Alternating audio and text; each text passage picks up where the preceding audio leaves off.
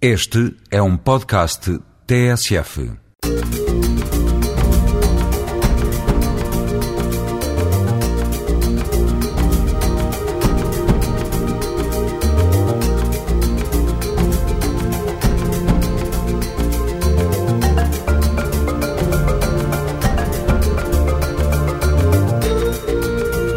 Domingos, sempre a esta hora, há gente como nós. Uma janela aberta para a multiculturalidade e a riqueza social das comunidades a viver em Portugal. Hoje vamos folhear o estudo prospectivo sobre imigrantes qualificados em Portugal. Vamos chegar à conclusão que se estão a desperdiçar cérebros e mão de obra qualificada. Se gosta de gospel, fique também por aí, porque mais à frente nesta emissão vamos conhecer um grupo português de gospel que está agora a comemorar 12 anos.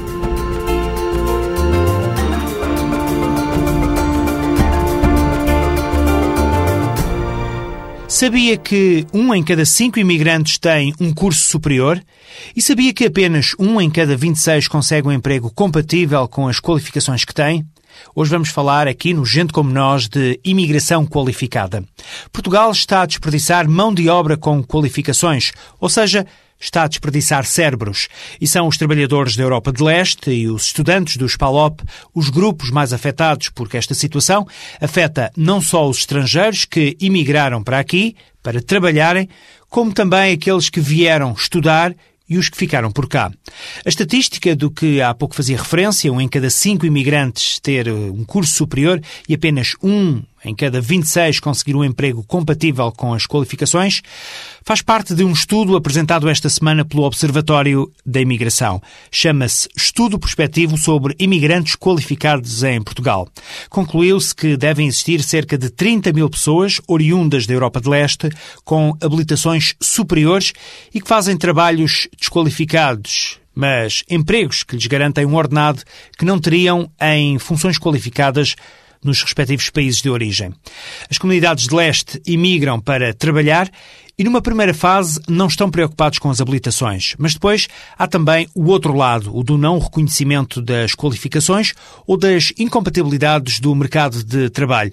É esta a posição do sociólogo Pedro Góis, um dos autores do estudo. De facto, algumas das suas qualificações não são diretamente transferíveis. O exemplo que eu tenho referido é o exemplo da engenheira das plataformas petrolíferas, infelizmente não temos, mas temos um exemplo muito mais genérico, como os altamente qualificados em línguas eslavas, que não têm uma aplicação no mercado de trabalho português, ou os músicos, que não têm uma aplicação direta porque não existe mercado de trabalho. Mas também uh, existe o, o, o outro lado. Alguns deles não querem ter esse ónus de ficar alguns anos a reconhecer todas as suas habilitações antes de exercerem uma nova atividade, porque têm um processo migratório de curto prazo, querem ganhar algum dinheiro e regressar rapidamente aos seus países. Engenheiros a exercer a profissão de pedreiro, eletrotécnicos que são eletricistas. Isso revela dois lados da sociedade portuguesa. Um lado oportunista, que aproveitou essas qualificações, as usou e não lhes pagou o que essas qualificações mereciam, e um, e um lado burocrático, de alguma forma, da, da sociedade portuguesa que não, não permitiu rapidamente responder a uma vaga que foi inesperada. Mas se isso aconteceu no passado, não nos serve de desculpa para o futuro. Roberto Carneiro, coordenador do Observatório da Imigração, que encomendou o estudo sobre os imigrantes qualificados, afirma que é tempo de lançar novas oportunidades para imigrantes. A política pública e o papel dos governos é fundamentalmente criar oportunidades para os cidadãos. Abrir leques de oportunidades. Depois os cidadãos aproveitam ou não, vão à sua vida ou não, não é? Sendo nós hoje um país de imigração, também não um país de emigração, Portanto, nós estamos preocupados com as novas oportunidades para portugueses que estão desqualificados, então devíamos também, se calhar, ter um programa de novas oportunidades para imigrantes que vêm para Portugal, muitos deles altamente qualificados e, que não e cujas qualificações não são diretamente transferíveis e utilizáveis e contextualizadas no panorama português. Portanto, desde o aprendizagem da língua portuguesa, uma língua portuguesa que seja útil para, para as suas qualificações, até a, a compreensão melhor do quadro legal do, trabalho, do mercado de trabalho português, o que é um recibo verde. Como é que podem trabalhar com um recibo verde? Não é evidente para o imigrante o que é que é um recibo verde. Como é que podem vender melhor o seu, o, sua, o seu valor no mercado de trabalho? Tudo isto são formas de contextualização que muitas vezes são, são, são redutoras da possibilidade de ter um imigrante de criar valor e de se afirmar no mercado de trabalho português. Portanto, acho que se o Governo, tal empenhado nas novas oportunidades, seria muito útil criar talvez uma, uma vertente das novas oportunidades que aproveitasse para os, para os 300 e 400 mil imigrantes que estão em Portugal, lhes desse maior possibilidade de se ingrar melhor no mercado de trabalho português e criasse valor para a economia portuguesa. Portugal não pode desperdiçar valores imigrantes que está residente em Portugal, o capital humano. É? Portugal tem que ser ágil tem que ser combativo e tem que ser ofensivo nisto, não é apenas evitar a desqualificação, mas promover uma requalificação das qualificações de Estado para melhor se inserirem no quadro português de trabalho. Ainda segundo Roberto Carneiro, Portugal corre o risco de perder esta mão de obra qualificada até para outros países. Volto agora a Pedro Góis. Ele e José Carlos Marques são autores do estudo prospectivo sobre imigrantes qualificados em Portugal. Há dois tipos de imigrantes. Os que têm, digamos, mais de 40 anos e que, obviamente, vêm por um período curto e regressam. E os mais jovens, que querem fazer esse esforço para ficar. E, portanto, aos primeiros nós chamamos os resignados. Preferem ser pedreiros aqui em vez de serem engenheiros na Ucrânia, porque isso mesmo assim lhes dá mais qualidade de vida. Ou pelo menos mais qualidade de vida às suas famílias mas não querem uh, perder esse tempo de, de espera. Os outros, provavelmente, estão a fazer um percurso passo a passo na burocracia portuguesa até reconhecerem esses, as suas habilitações e poderem exercer as profissões. O que é que este estudo pode potenciar? Trazer para o debate que eles existem. É a primeira coisa, eles são invisíveis. Ouvimos falar dos 120 médicos da Gulbenkian há uns anos atrás, mas não ouvimos falar dos milhares de engenheiros, dos milhares de músicos, do, dos milhares de profissionais altamente qualificados que estão desqualificados na nossa sociedade e estão tristes com Portugal por não lhes ter dado essa oportunidade. Portanto, isso é a primeira coisa, trazer para o debate. O que pode trazer também, espero eu, é um impulso nas políticas. Portugal pode e deve, ou deve e pode, acolher muito melhor estas pessoas e estas pessoas têm muito a dar ao país. Se nós pensarmos que algumas destas qualificações são extremamente avançadas, para o nosso estudo nós entrevistámos engenheiros nucleares, no momento em que nós temos esses debates na agenda, se calhar era importante ouvi-los, fazê-los contribuir para o debate. Mas também seria necessário percebermos que necessitamos dos médicos, necessitamos dos enfermeiros, de todos os profissionais qualificados, porque Portugal carece de qualificações. Somos o país mais desqualificado da União Europeia. Números ao certo, não há. Se falarmos do universo dos legais, que são um pouco mais de 400 mil, já estaremos a falar de cerca de 100 mil pessoas. Portanto, mas se contarmos alguns ilegais, sem querer apontar um número para isso, estaremos a falar provavelmente em mais do que 100 mil pessoas qualificadas, dos quais apenas uma ínfima parte está a exercer a profissão para a qual está qualificado. Se Portugal já desperdiçou uma primeira vaga de imigrantes qualificados, os de leste, Há agora outras vagas que estão à espera desse reconhecimento, os brasileiros. Esta é uma outra conclusão do estudo promovido pelo Observatório da Imigração. Já agora, também se pode falar de um outro grupo qualificado, do qual pouco se sabe. São os estudantes dos PALOP que ganham bolsas para estudar em Portugal. Depois de terminados os cursos, mais de 50% já não regressa ao país de origem.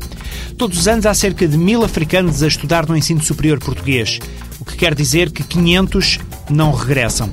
E neste caso, diz o estudo que Portugal já não está apenas a desperdiçar quadros formados nos países de origem, mas está também a desperdiçar pessoas formadas em Portugal e que nem são aproveitados nem nos países de origem nem no país de acolhimento. Posso citar ainda o estudo e os resultados das entrevistas feitas aos estrangeiros altamente qualificados que participaram no estudo prospectivo sobre imigrantes qualificados em Portugal. Em síntese, por exemplo, os brasileiros queixam-se da dificuldade de reconhecimento das habilitações e da falta de informação. Os cabo-verdianos reclamam por existir um preconceito relacionado com a cor da pele e os europeus de leste lamentam a desatualização dos seus conhecimentos e a falta de compreensão das autoridades portuguesas. O estudo de, de que tenho estado a falar pode ser consultado brevemente em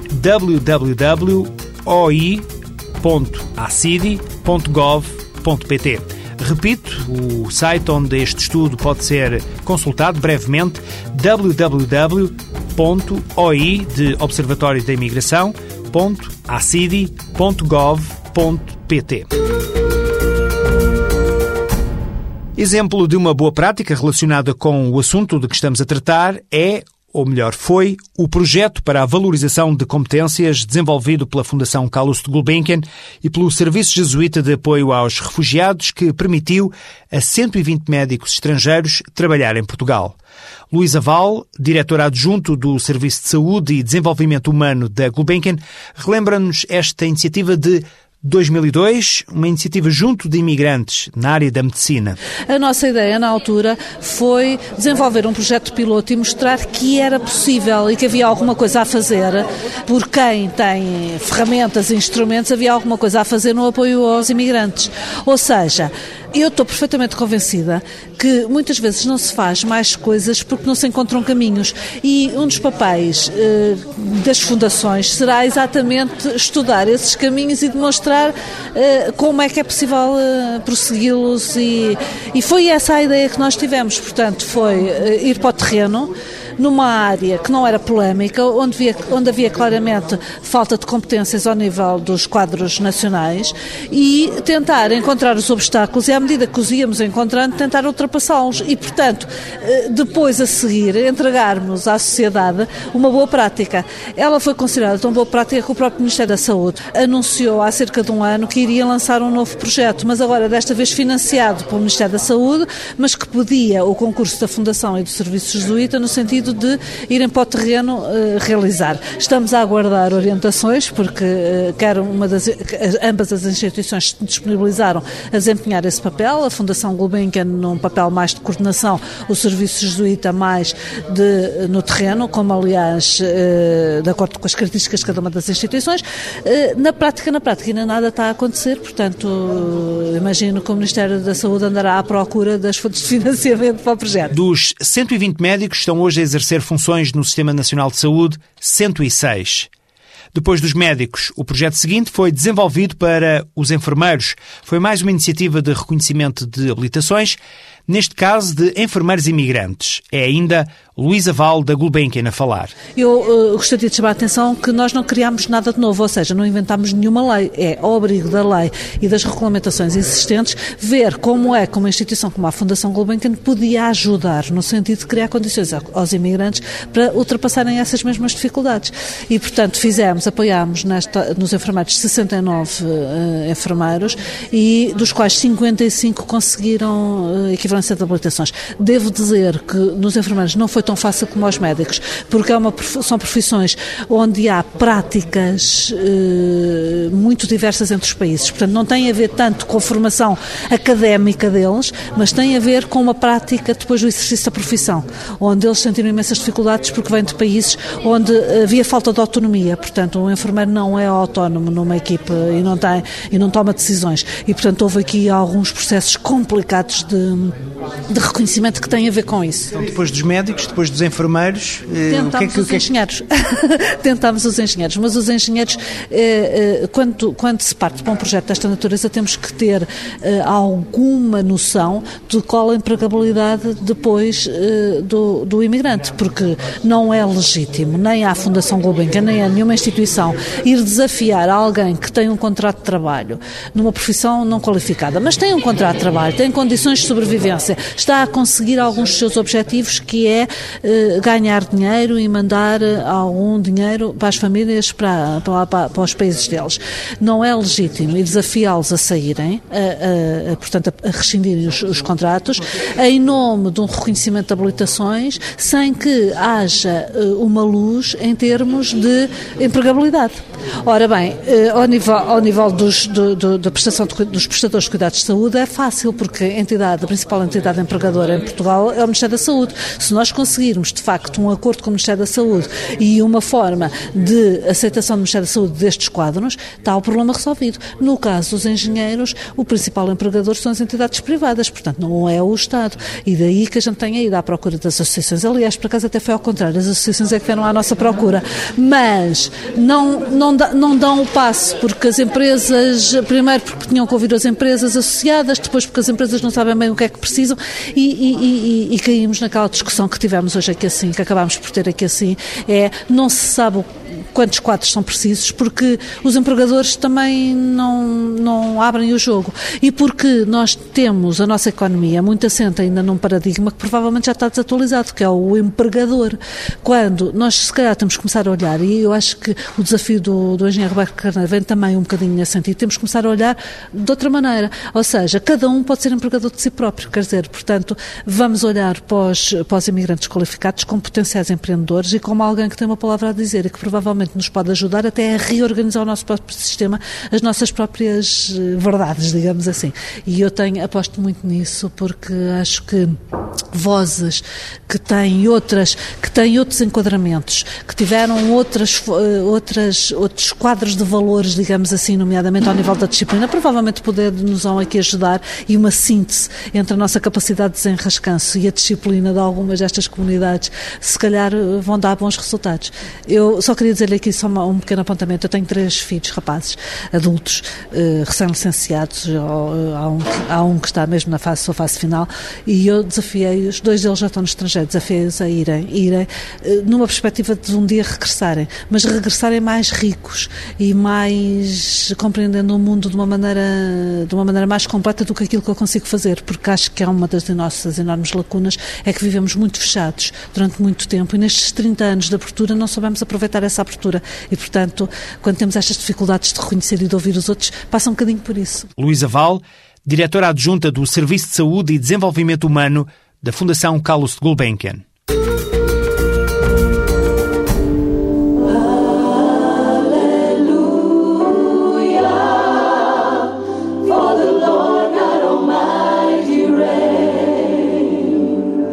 A religião também passa pela música. Vamos falar de gospel. Em Portugal não há muita diversidade nesta matéria e tudo o que se cria é, já por si, algo inovador. Mas o que realmente é mesmo diferente neste país é criar uma sonoridade própria dentro deste registro que é o gospel. O Shout foram dos primeiros grupos deste género em Portugal. O coro nasceu em 1995 para acompanhar Sara Tavares num dos trabalhos musicais e desde então nunca mais parou. Eu estou desde o início, há muitas pessoas que entraram, saíram, uh, tiveram um tempo fora. Esta é Lucy Jesus, uma das dez vozes do grupo. Na realidade eu sinto como se fosse uma família, pronto, e nós aprendemos muito uns com os outros, uh, tanto a nível profissional, não só às vezes as, as coisas boas, também temos aquelas partes que pronto, que, que, não são tão. são menos boas, vá, não são más, mas mesmo com esses pontos nós vamos aprendendo uns com os outros. Jorge Dias é outra voz do Shout. Eu tive a honra de poder iniciar este, este projeto. Acima de tudo, nós, como que, nós somos cristãos e, e, e conseguir levar a tanta gente a mensagem que queremos transmitir, que é a mensagem dele, acho que faz de nós especiais, nós sentimos especiais. No dia da celebração do 12º aniversário do grupo, uma presença especial, Sara Tavares, que ainda hoje mantém uma forte ligação com todos os elementos desta grande família que são o Shout. Eu olho para eles como quem olha para mim mesma, né? como quem olha para uma maneira especial de usar a música, sabes? Eles fazem a música a partir de uma raiz muito especial e com um horizonte muito especial, né? é, é música de fé, né? é música de, de, de um ideal né?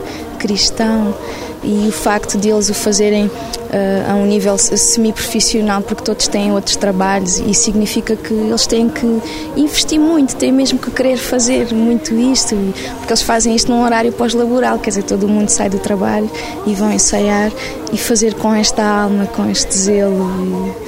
E mesmo com esta paixão que eles têm, deixa-me muito feliz. Além das vozes, fazem parte do grupo três músicos.